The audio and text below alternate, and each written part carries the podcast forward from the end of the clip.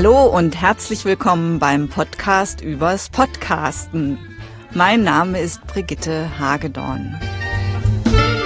Heute stehe ich nicht alleine an meinem Mikrofon in meinem Home-Studio, sondern mir gegenüber sitzt Jens Wenzel und wir sitzen in seinem Studio, seiner Aufnahmekabine. Hallo Jens. Hallo Brigitte. Jens, du bist der Ohrenblicker. Du bist einer der Köpfe von Audiowiese, Podcaster, Sprecher, Hörspielmacher. Was habe ich vergessen? Ja, vielleicht nur mal kurz erklären, was Ohrenblicker ist. Ich mache ja diesen Podcast. Ohrenblicke habe ich mal gemacht. Im Moment wenig Zeit für dieses Projekt, weil ich andere kreative Projekte mache, über die wir teilweise gleich sprechen werden. Was hast du vergessen? Äh, Musiker hatten wir nicht, ne? Musiker hatten wir nicht und Toningenieur? Ja, das ist der Beruf, den ich gelernt habe. Impliziert natürlich auch, dass man Musiker ist. Man braucht eine musikalische Ausbildung für dieses Studium. Also man macht eine Aufnahmeprüfung an der Musikhochschule. Das heißt, man ist sowohl technisch als auch künstlerisch tätig und das sind so die Sachen, die ich auch auslebe. Ja, und das hast du ausgelebt in deinem Live-Hörspiel. Ich habe das im Juli gesehen, das Schweigen der Unsichtbaren. Und gehört. Und gehört, natürlich. Magst du mal erklären, was das überhaupt ist, ein Live-Hörspiel? Ja, wir kennen ja alle Hörspiele. Früher hatten wir ja Kassetten in den 70ern, 80ern oder früher noch Schallplatten.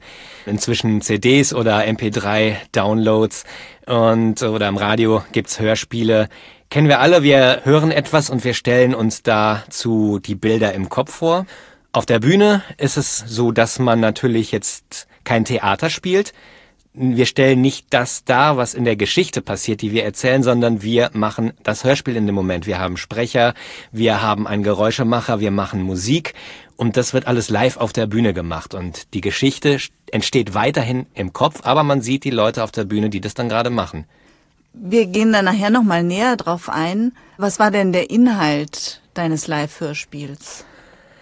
Ja, das ist schwierig, das in kurz zu sagen. Im Prinzip geht's ums Geschichten erzählen. Also wie ich spiele auch so ein bisschen mit den Genres. Es ist es ist ein Stück klassische Detektivgeschichte. Es ist ein Road-Movie, allerdings in diesem Fall als Hörspiel. Es ist ein bisschen Komödie mit drin. Es ist ein bisschen Mystery mit drin, ein bisschen von allem. Und ähm, ich spiele auch so ein bisschen mit den Genres. Es geht darum, dass ich von, also ich als Ohrenblickfänger, das ist die Figur, die ich da spiele, werde von einer Baronin losgeschickt nach Australien, um den Ruf eines Vogels einzufangen, eines seltenen Vogels, der eigentlich nur in Mythen von Aborigines existiert. Ich sagte ihm, das würde Voltaire interessieren. Er liebt das Ausgefallene. Voltaire? Voltaire ist mein Papagei. Er interessiert sich für andere Kulturen, wissen Sie? Ich spiele ihm immer die Rufe anderer Vögel vor, damit er seinen Horizont erweitern kann. Voltaire ist so weltoffen, so lärmbegierig. Ich möchte ihm zu seinem Geburtstag nächsten Monat etwas ganz Exklusives bieten, etwas, das nicht jeder hat. Er soll den Ruf des Wollang-Dallang-Vogels lernen. Okay. Sie wollen also, dass ich diesen Piepmatz finde, seinen Ruf einfange und ihn, Ihrem Voltaire, auf den MP3-Player spiele. So quasi als Audiokurs Fremdsprachen für Haustiere. Was würde mich das kosten? Diese Baronin möchte für ihren Papagei diesen Vogelruf haben und schickt mich dann nach Australien, ich soll den fangen.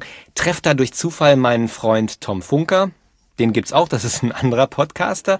Und wir haben ja das Projekt auch so ein bisschen zusammen gemacht. Und der seine eigene Geschichte hat und diese Geschichten verweben sich miteinander. Und ja, da passieren sehr viele skurrile Sachen.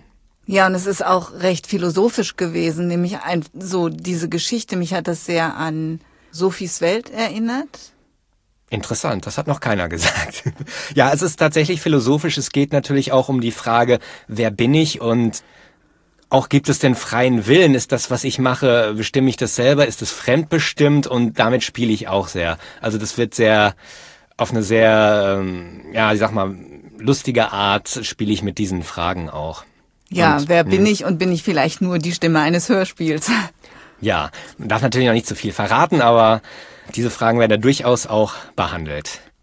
Ich war wirklich extrem begeistert bei dem Hörspiel. Es hat total viel Spaß gemacht. Es war sehr schön zuzuhören. Es hat sehr viel Spaß gemacht zuzuschauen.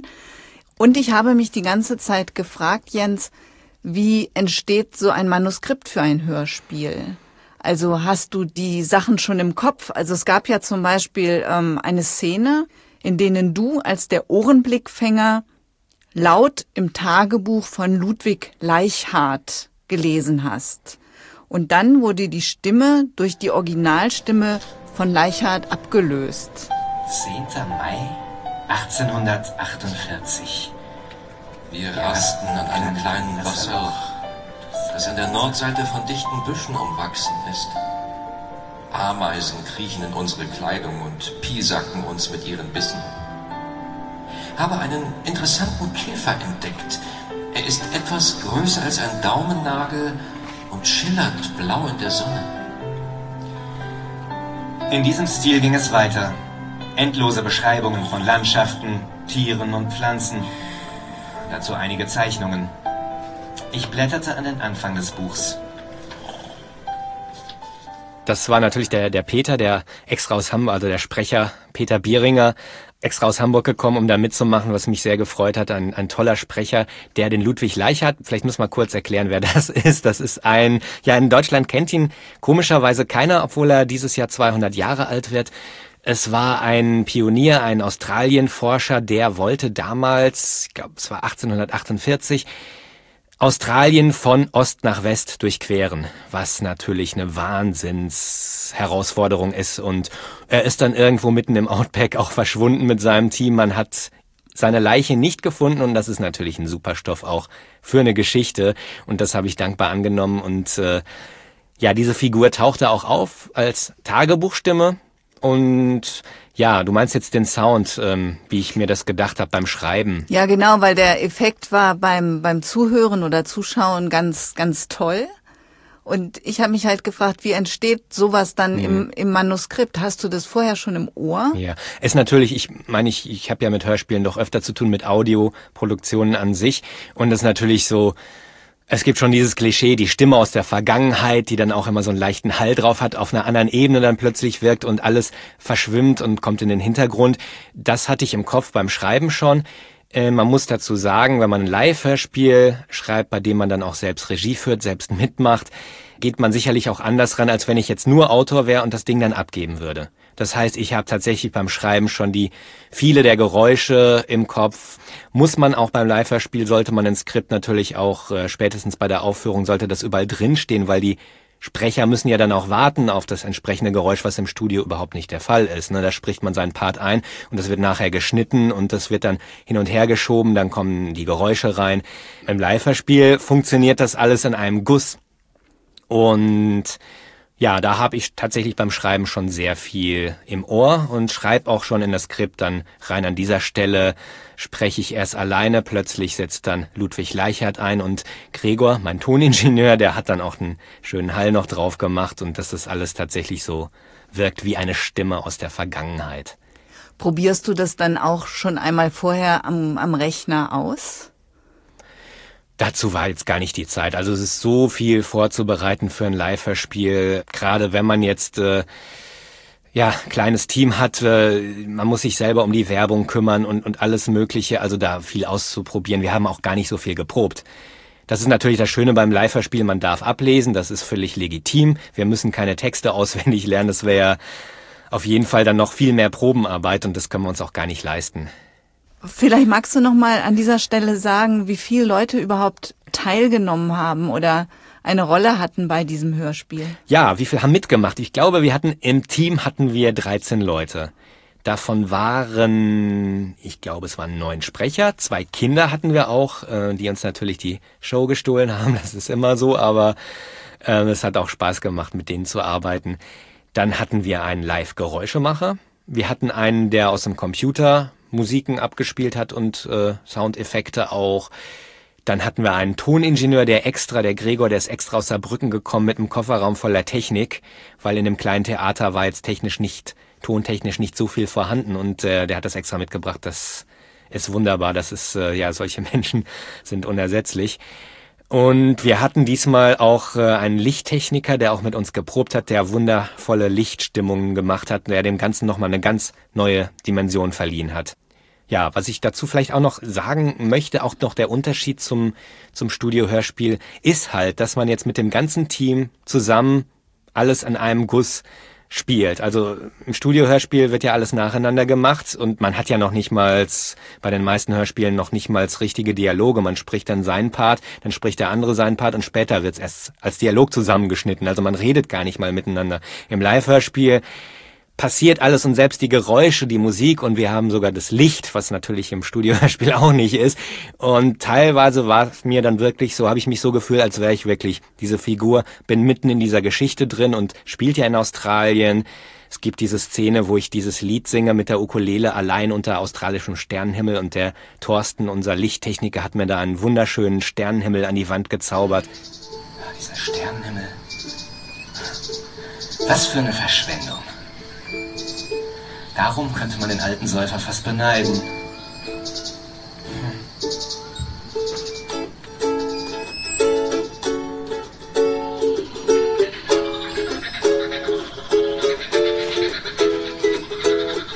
Zusammen mit den Geräuschen habe ich wirklich gedacht, ich sitze jetzt da im Outback und singe mein Lied. Und das ist ein tolles Erlebnis auch für einen selbst. So fühlt sich Freiheit an.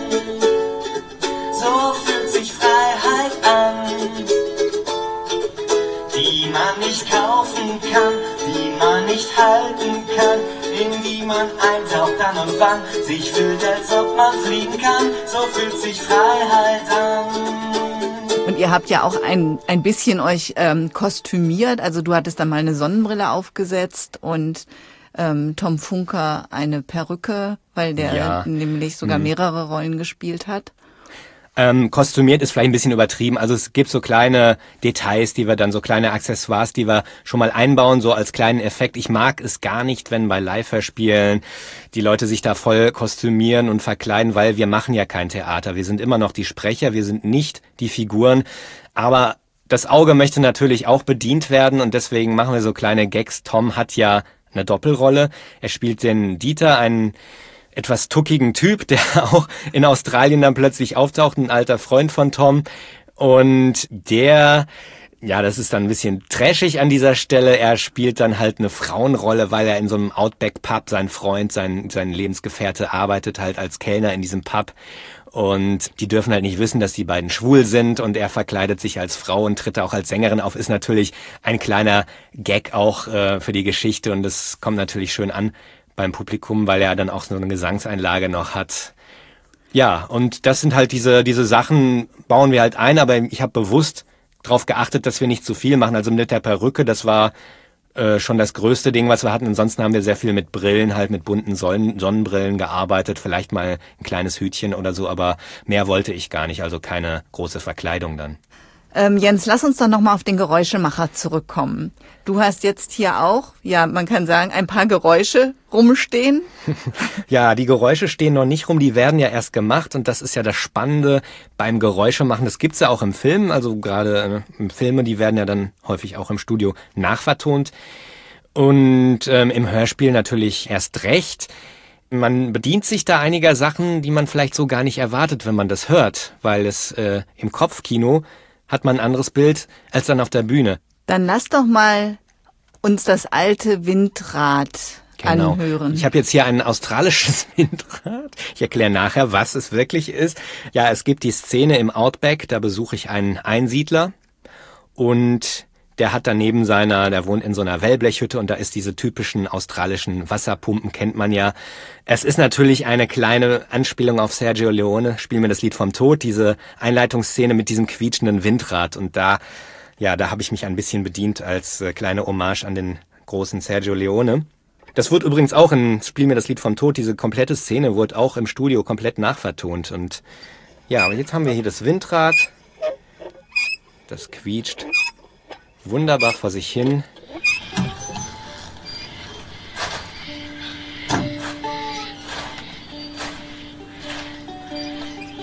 Hallo? Jemand da? Hallo? Essen auf Rädern, bitte machen Sie auf. Scheint nicht da zu sein. Oder vielleicht doch? Brauchst gar nicht so zu brüllen, Kleiner. Hast dich wohl verfahren, was? Zum Bruce Highway geht's da lang. Ich muss schon sagen, Ihre Nichte in Sydney hatte mich freundlicher empfangen. Äh, Liz, äh, schickt sie dich. Warum zum Sie Henker? hatte mir erzählt, dass Sie ein Kenner der australischen Flora und Fauna sind. Ich möchte nur einen kleinen Rat in Bezug auf einen bestimmten Vogel. Ja, und es ist natürlich kein Windrad, es ist eine alte Kaffeemühle, die ich extra vorher auf dem Trödelmarkt noch gekauft habe. Ich habe tatsächlich auf the, ich war da am, im Mauerpark auf dem Trödelmarkt und habe da ganz viele Kaffeemühlen durchprobiert und nur diese quietschte wirklich so, wie ich mir das vorgestellt habe. Und mit dieser Windmühle hat dann an der entsprechenden Stelle der Geräuschemacher hat die da, sich dann zur Hand genommen und hat dann das Geräusch vor Ort Ja. erzeugt. Wobei es in diesem Fall nicht äh, der Andi, Andi Hegewald hat ja die Geräusche gemacht. In diesem Fall, er hatte so viel zu tun und dieses Geräusch muss natürlich durchgehend sein in der Szene. Der konnte also nicht die ganze Zeit die Kaffeemühle drehen. Das hat dann die Christiane, die die Baronin gesprochen hat, die hatte dann noch als Nebenjob dann diese Kaffeemühle bedient und durfte die ganze Zeit dann drehen. Wir haben es beim letzten Mal, als wir das aufgeführt haben, das war vor zwei Jahren in der Uferfabrik, da kam dieses Geräusch noch aus dem Computer und das fand ich schade, weil ich finde, gerade solche Dinge darzustellen, die jetzt auf der Bühne anders aussehen als im Kopfkino, finde ich immer sehr spannend und diese Kaffeemühle ist natürlich ein schöner Hingucker. Was hast du noch an Geräuschen? Ja, ganz äh, da stolz bin ich auf diese Erfindung. Also ich muss sagen, unser Geräuschemacher Andi hat natürlich viele Sachen sich selbst zusammengesucht. Er ist jetzt kein Profi-Geräuschemacher. Er hätte auch, glaube ich, lieber eine Sprecherrolle gehabt. Er ist damals halt zu uns gekommen, hat mich gefragt, äh, hast du noch eine Rolle für mich? Nee, aber ich suche noch einen Geräuschemacher. Kannst du das? Und dann meinte ich, ja. Und dann haben wir uns da so ein bisschen Sachen rausgesucht und er hat sich das später dann selbst auch zusammengesucht, die Sachen, die er so braucht. Manchmal habe ich dann halt auch noch eine Idee gehabt. Das war zum Beispiel in der neuen Version der Geschichte. Ich habe sie noch mal ein bisschen umgeschrieben für die letzte Aufführung. Da werden sehr viele Getränkedosen geöffnet. Also es gibt da diesen Energy Drink, den der Tom, er dreht einen Werbespot für einen Energy Drink, bekommt hinter einer Palette geschenkt. Also es wird da sehr viel getrunken. Hinterher werden auch Bierdosen geöffnet und äh, wir konnten jetzt nicht eine Palette äh, Dosen da öffnen auf der Bühne. Tut mir leid, auf Gäste war ich nicht vorbereitet.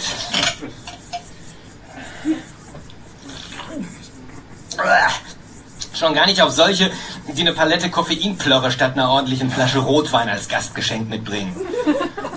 Das Zeug schmeckt widerlich. Hättest du dir keine Brauerei als Sponsor suchen können? Altes Funkersprichwort, auf dem Weg ins Abenteuer vergiss deinen Energy Drink nicht. Altes Ohrenblickfänger-Sprichwort. Gibt's kein Bier? Fort von hier. Ja, habe ich mir überlegt, wie funktioniert denn eine Getränkedose? Wie klingt die? Man hat ein metallisches Klicken, man hat aber auch ein Zischen. Und da habe ich mir überlegt, wie macht man das Zischen? Und ich habe mir hier so einen Fahrradschlauch, ich pumpe den gerade mal noch ein bisschen auf, da muss ordentlich Druck drauf sein. Also ein echter Fahrradschlauch. Ja, kann noch ein bisschen pumpen. Ja, mit so einem französischen Ventil. Kennt diese Dinger mit so einem Pinchen drin. Wenn man auf dieses Pinchen draufdrückt, also es hat so ein Schräubchen, das muss man lösen und dann ist so ein Pinchen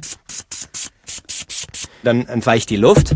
Und jetzt habe ich eine leere Getränkedose. Das heißt, sie ist gar nicht leer, aber sie ist schon ausgetrunken. Ich habe sie mit Wasser gefüllt. Dann, wenn sie leer ist, dann klingt sie zu hohl.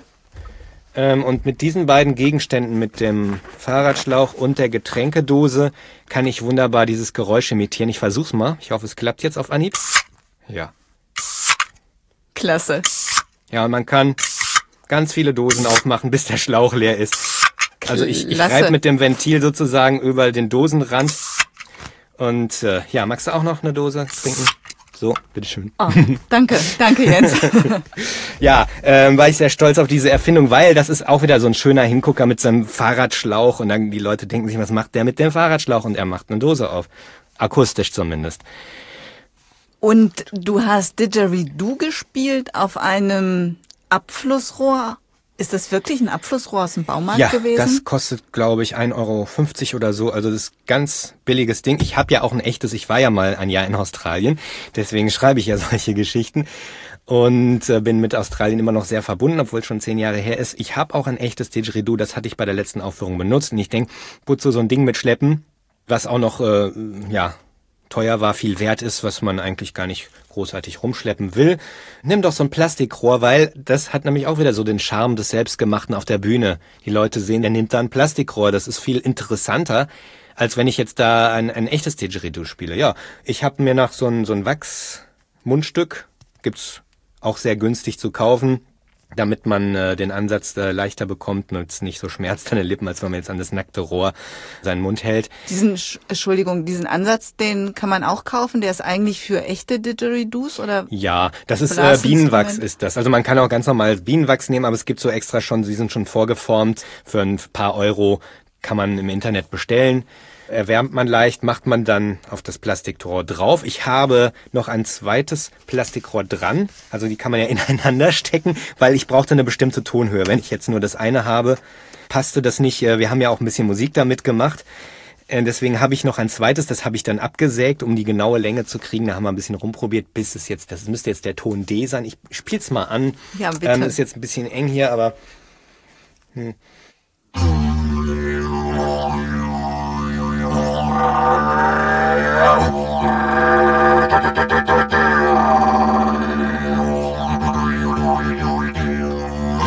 Ja, das klingt eigentlich äh, schon ganz annehmbar dafür, dass es jetzt nur ein paar Euro wert ist. Klasse, klasse. Man sieht dieses Plastikrohr und kann es kaum glauben. Ähm, ich will dir ja jetzt nicht zu nahe treten, aber findest du es normal, in einen hohlen Baumstamm zu blasen? Lag hier rum, klingt doch witzig, hä? Klingt wie ein abgeschnittenes Abflussrohr. Was willst du eigentlich mit dieser Kindergitarre? Ukulele, nicht Kindergitarre. Du hast außerdem noch Ukulele gespielt? Mhm. Und waren noch andere Instrumente dabei? Wir hatten jede Menge Instrumente. Also wie gesagt, ich habe das Gehörspiel überarbeitet. Ich wollte diesmal mehr live machen, mehr auf der Bühne, mehr auch fürs Auge bieten und äh, ein kleines Glockenspiel, das hatte ich mir noch extra gekauft. Ein, äh, die Christiane hat ein, ein Xylle von ihrem, von ihrem Sohn ausgeliehen sozusagen, ähm, eine Melodika und ein so ein kleines äh, Spielzeug, ja, Keyboard mit so Mini-Tasten habe ich mir extra auch noch äh, ersteigert, um einfach ja, mehr, mehr auf der Bühne zu machen, aber auch äh, nicht mit großen Instrumenten. Das wollte ich, das sollte alles so ein bisschen trashigen Charme haben. Äh, mein Theremin habe ich auch eingesetzt. Muss man vielleicht erklären, was das ist? Ja, bitte. es ist eine Erfindung von einem Russen namens Leon Theremin. Aus Anfang des 20. Jahrhunderts hat er das erfunden, ist eines der ältesten elektronischen Musikinstrumente und es wird ja, ist das einzige Instrument, das berührungslos gespielt wird. Das heißt, man bewegt die Hände in der Luft. Es hat zwei Antennen und mit der Entfernung zwischen Hand und Antenne kann man jetzt entweder die Tonhöhe bei der rechten Antenne und bei der linken Antenne die Lautstärke steuern. Und so kann man dann versuchen, damit äh, Musik zu machen. Es ist sehr schwer zu spielen. Es gibt nur wenige, die das wirklich richtig gut können. Ich habe es mir so ein bisschen beigebracht. Es macht sehr viel Spaß. Man hat's früher gerne für so Horrorfilme verwendet. Wer den Film Ed Wood kennt, Gerade auch die Titelmusik, äh, da hört man ein Theremin. Das ist immer so ein uh, das klingt ein bisschen wie eine singende Säge. Und das habe ich auch an einer Stelle eingesetzt. Vielleicht können wir da mal einen Ausschnitt einspielen. Das ist äh, ein, ein Hörspiel im Hörspiel, weil Tom Funker schneidet in meiner Geschichte gerade sein Hörspiel Rubber Witch Project 2 und da gibt's diese etwas gruselige Szene.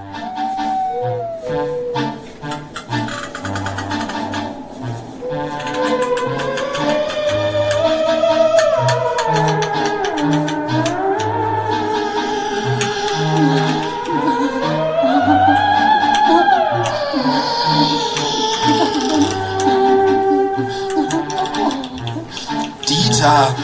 Ja? Hör jetzt auf rumzupinsen! Aber Tom, wir haben uns komplett verirrt. Das ist der dunkle Teil des Roten Weins. Der ist voller Gefahren und seltsamer Wesen. Was ist, wenn uns dieses nymphomanische Rotkäppchen über den Weg läuft? Dann bringt uns dein Gewimmer auch nicht weiter. Da! Oh! Was, was ist da? Was ist da? Was, was, was, was ist? Das ist doch nur eine Weggabelung. Ach, ach so. Ja, und gesungen habt ihr auch. Also es hatte auch so einen Musical-Charakter, dieses Live-Hörspiel. Die Musik und auch die Texte waren auch von dir, ist das richtig? Ja, also wir hatten vor zwei Jahren bei der Aufführung hatten wir nur ein Lied, weil wir waren dann im Rahmen von einem Hörspiel, von einer Hörspielnacht und hatten auch weniger Zeit zur Verfügung. Äh, kam so gut an die Nummer, dass ich dachte, es ist eigentlich ganz schön, wenn man noch ein bisschen mehr Live-Gesang hat. Und das ist auch was sehr Hörspiel-untypisches. Also das kennt man jetzt vielleicht so aus Disney-Filmen, wo die dann so ein bisschen musicalartig jetzt anfangen zu singen. Wenn man sich so eine Hörspiel-CD kauft, glaube ich, nervt es eher. Aber auf der Bühne ist es eigentlich groß, weil ja, man, man verlässt plötzlich die Hörspielebene. Wir machen jetzt eine Bühnenshow. Und dann jag ich mit dir Krokodile und die Kängurus sehen dabei zu. Hören nur noch auf unsere Gefühle und wir spielen auf dem Didgeridoo. Lass mich dein Outback Baby sein. Komm zu mir, heute Nacht bist du mein. Komm zu mir, heute Nacht bist du mein. Komm zu mir, heute Nacht bist du mein.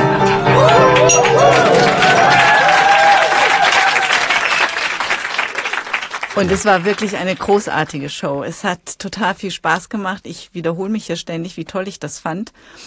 Werdet ihr das denn nochmal aufführen? Würde ich gerne. Es, man muss dazu sagen, es ist sehr aufwendig, der ganze technische Aufbau, die ganzen Geräuschutensilien aufzubauen, Mikrofone aufbauen und äh, man muss halt vorher das auch äh, nochmal durchproben. Und das ist natürlich auch eine Kostenfrage, dann man muss die Kosten wieder reinholen. Ich würde es sehr gerne nochmal spielen. Wir können es wahrscheinlich auch nur in Berlin machen, weil wir, wie gesagt, 13 Leute sind. Die muss man ja auch erstmal irgendwo anders hinfahren und unterbringen.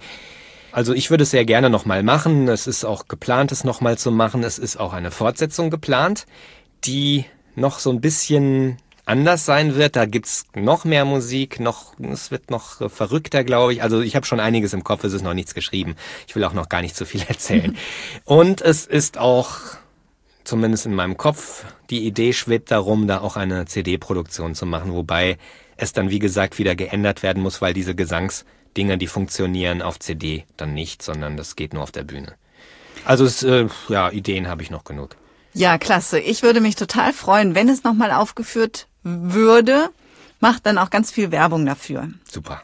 Und mir kannst du schon einen Platz reservieren. Mache ich. Vielen Dank, Jens, für diese tollen Einblicke in das Live-Hörspiel Das Schweigen der Unsichtbaren. Ja, gern geschehen.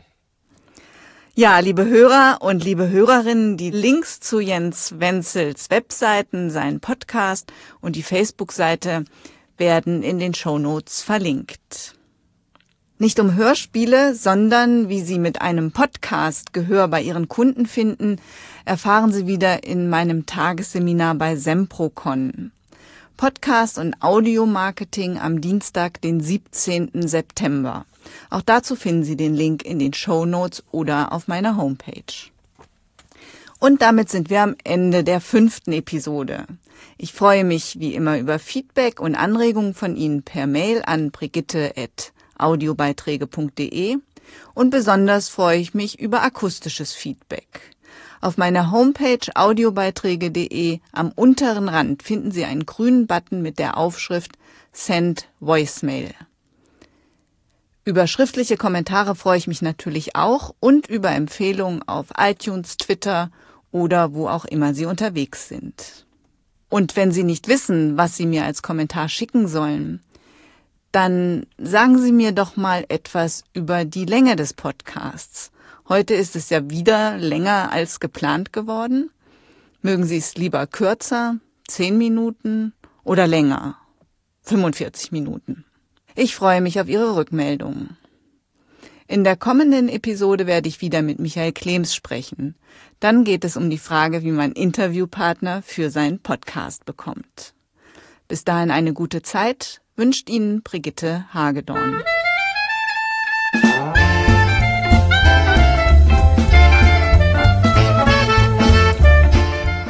Vielen Dank fürs Zuhören.